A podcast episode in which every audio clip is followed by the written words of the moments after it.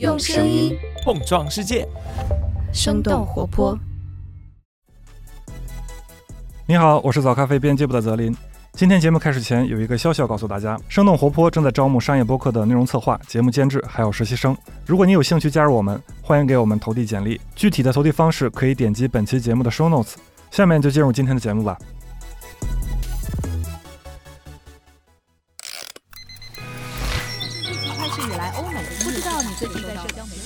生动早咖啡与你轻松同步日常生活与商业世界。嗨，早上好呀！今天是二零二三年的三月二十七号，星期一，这里是生动早咖啡，我是来自生动活泼的梦一，几条商业科技轻解读，和你打开全新的一天。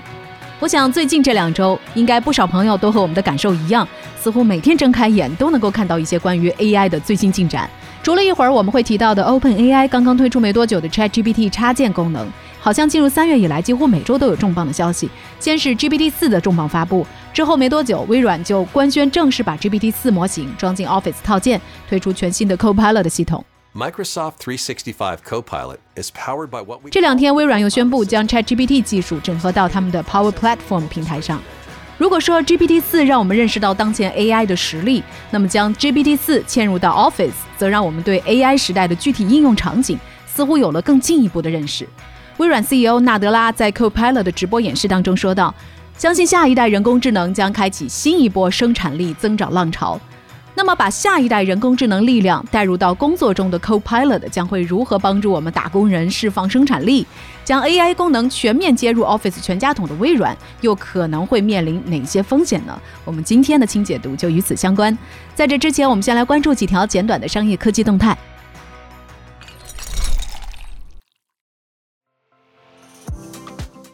OpenAI 宣布推出 ChatGPT 插件功能，在 AI 对话中打造应用商店。北京时间三月二十四号的凌晨，OpenAI 宣布推出 ChatGPT 的插件功能，并且开放了两个插件，分别是网络浏览器和代码解释器。也有媒体把这一突破形容为 ChatGPT 的 App Store 时刻。ChatGPT 刚刚发布的时候，虽然技惊四座，但是回答的准确性等等问题一直被人诟病。而且由于语料库仅仅更新到了二零二一年的九月，ChatGPT 的回答不具有时效性，这也是大众认为它目前无法代替搜索引擎的重要原因。有了这一套第三方插件系统，现有的产品就能够更容易地接入 ChatGPT，他们的专业能力和 ChatGPT 的自然语言、人机交互和通用知识库结合，可以改善准确性，补齐时效性，把 ChatGPT 的能力提升到新层面。比如，用户可以让 ChatGPT 来推荐菜谱，并且利用插件计算这道菜的卡路里。随后，可以直接让 ChatGPT 把需要的食材添加到生鲜配送软件的购物车里，接着跳转付款，就可以等着需要的食材送上门了。美团四季度扭亏为盈，连续三个季度实现盈利。三月二十四号，美团发布二零二二年第四季度和全年业绩报告。去年全年营收是两千两百亿元，而四季度总营收增长超过了百分之二十。根据财新的分析，这一次美团扭亏为盈的关键在于核心本地商业业务的增长。美团核心本地商业板块收入可以分为配送服务、佣金、在线营销等业务，也就是围绕着外卖配送产生的各种收入。其中，配送服务同比增长超过了三成，外卖佣金的收入也在增长。不过，在线营销部分的收入有所下降，主要原因是受之前疫情的影响，商家们减少了营销投入。此前，抖音外卖将在三月一号全国上线的消息也被外界视为是对美团的一大挑战。美团 CEO 王兴回应，美团在用户、商家和配送网络方面积累了足够的优势，抖音的团购配送对美团影响有限。去年四季度，美团新新业务板块收入也有所增加，在降本增效的思路之下，美团转向了聚合模式，共享充电宝业务实现了盈利，而共享单车业务已经连续两年实现了正向的现金流。小米发布二零二二年财报。营收净利双下滑。三月二十四号，小米集团发布了去年第四季度以及全年的财务报告。报告显示，二零二二年小米集团总营收是两千八百亿元，净利润八十五亿元，同比下滑超过了六成。受新冠疫情反复的影响，全球智能手机销售萎靡。根据市场调研机构 Canalys 的数据，二零二二年全球智能手机出货量同比下跌超过了百分之十一，达到了最近九年以来的最低水平。小米的智能手机在去年全球出货量同比减少了五分之一，但是市场占有率依然保持了全球第三的位置。小米的研发开支也从前年的一百三十二亿元增加到了去年的一百六十亿元，这部分增加的主要是电动车的费用。去年，小米集团用于电动汽车等等创新业务的费用达到了三十一亿元，研发人员规模达到了两千三百人。小米集团的总裁卢伟冰表示，未来宏观环境会逐渐好转，消费电子也会出现回暖，但是仍然需要一段时间。而且，新能源汽车价格战并不会影响小米的汽车研发速度。小米二零二四年上半年正式量产电动车的目标不会改变。戈登·摩尔辞世，摩尔定律之争仍将继续。三月二十四号，英特尔官网宣布，英特尔联合创始人戈登·摩尔去世，享年九十四岁。一九六八年，戈登·摩尔与罗伯特·诺伊斯一起创立了英特尔，并且在一九七五年出任公司总裁和首席执行官。摩尔是半导体行业的先驱，他提出了著名的摩尔定律，并且最终将英特尔处理器应用到全球百分之八十以上的个人电脑中。摩尔在一九六五年写的一篇文章当中预测到，由于技术的进步，当价格不变的时候，集成电路上的晶体管数量将每年翻一番，性能也将提升一倍。随后，摩尔将时间修正为每两年翻一番。这个预测也被称为摩尔定律。摩尔定律后来持续促使英特尔和竞争对手们积极研发创新，使电子产品变得更快、更小、更便宜，也使得成百上千的日常用品使用芯片成为了可能。在上世纪六十年代，当摩尔刚刚开始创业的时候，单个硅晶体管的售价要一百五十美元，而现在十美元可以购买到拥有超过一亿晶体管的芯片。近年来，英伟达等等英特尔的竞争对手表示，随着芯片越来越复杂，整体性能进步放缓，摩尔定律不再成立。摩尔本人也在2005年接受采访的时候表示，摩尔定律不可能永远持续下去。不过，自摩尔定律发表以来，芯片以指数级的速度变得更高效、更便宜，在半个世纪里推动了世界大部分的创新和进步，每个人的生活都因此受到了影响。以上就是值得你关注的几条商业科技动态，别走开，我们马上一起和你来聊聊将 AI 功能全面接入 Office 全家桶的微软可能会面临的风险会有哪些。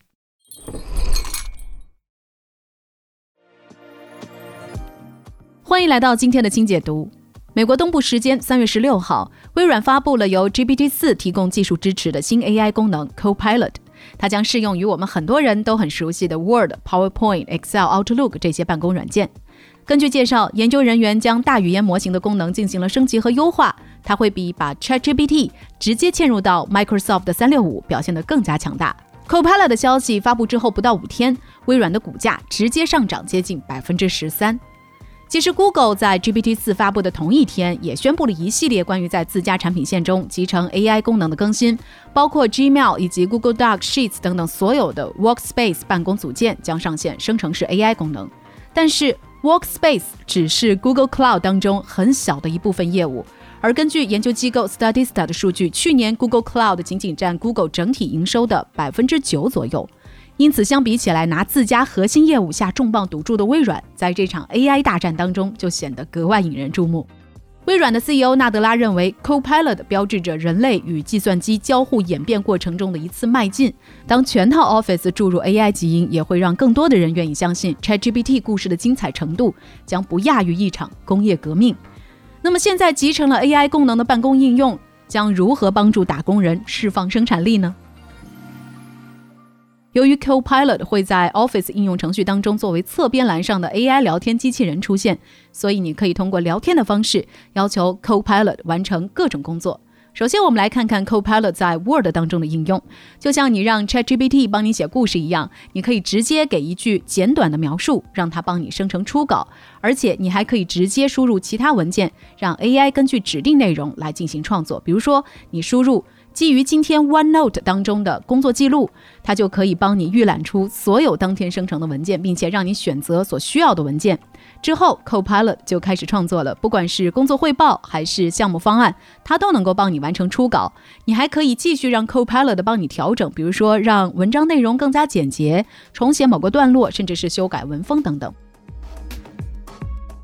下面再来看看 Excel。Excel 让很多打工人最头疼的，恐怕就是那些很难记下的公式。现在你就可以直接用人话向他提出各种各样的问题，把需求直接丢给 Copilot，他就能够帮你分析和理解数据。它不仅可以根据某组数据分析背后所反映的关键趋势，还可以帮你进行预测，比如说让它算算增长率的变化将如何影响毛利率等等。当然，它还能够直接创建相关的数据模型。总之，按照微软的介绍，在 Copilot 的协助下，打工人将能够从繁琐的表格绘制、数据整理工作当中解放出来。那除了 Word、Excel，职场三宝当中的重要成员之一 PPT，当然也不会被落下。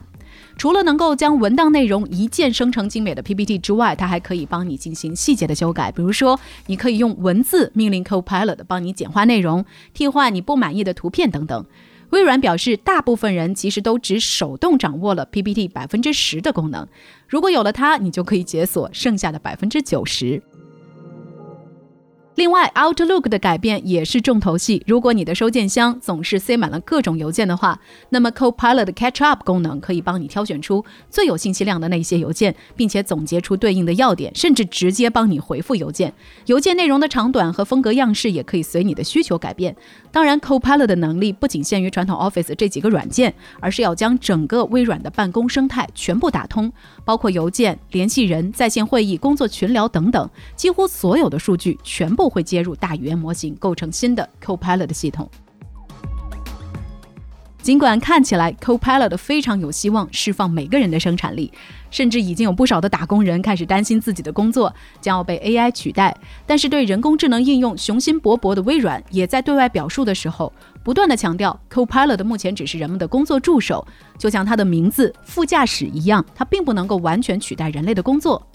而且不同于新版必应的大规模开放策略，微软这次升级的 Office 全家桶选择先向少数客户提供他们的 AI 技术，同时他们也没有宣布最终对外发布的具体日期。根据《华尔街日报》的报道，对于今天的微软来说，准备借力人工智能彻底改变办公应用生态，这是一个充满挑战且有风险的商业决策。那么现如今全面压住人工智能的微软，可能会面临哪些风险呢？潜在风险之一，企业办公应用无法承受当前 AI 的幻觉误导。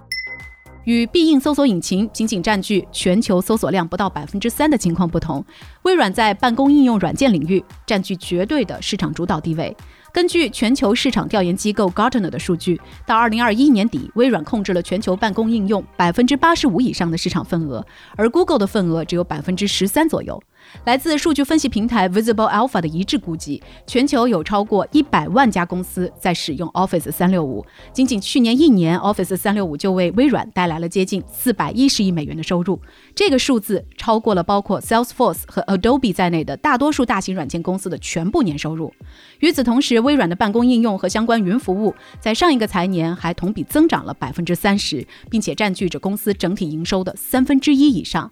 也就是说，微软在拿自己的核心业务参与这场 AI 战役，所以微软的 Copilot 不能轻易犯错，它不能像公共版本的 ChatGPT 那样，时不时的给出一些具有误导性的或者是带有偏见的错误信息。比如说，Copilot 如果对你的会议进行了错误的引用，或者是想法归因该怎么办？如果说 AI 自动发送的营销电子邮件夸大了产品性能该怎么办？尽管微软也会在产品中嵌入提示，或者是设置一些限制。但是这些问题一旦出现，对于微软那些至关重要的企业用户来说，可能会付出过高的代价。目前来看，为了了解 Copilot 在现实世界中的工作原理，微软先选择了二十家企业客户一起进行内测。Copilot 的定价和许可细节也将会在未来几周之内公布。潜在风险之二，企业客户的付费意愿不明朗。由于生成式 AI 技术需要强大的算力，因此高昂的成本仍然被很多人认为是大模型落地过程中很难跨越的障碍。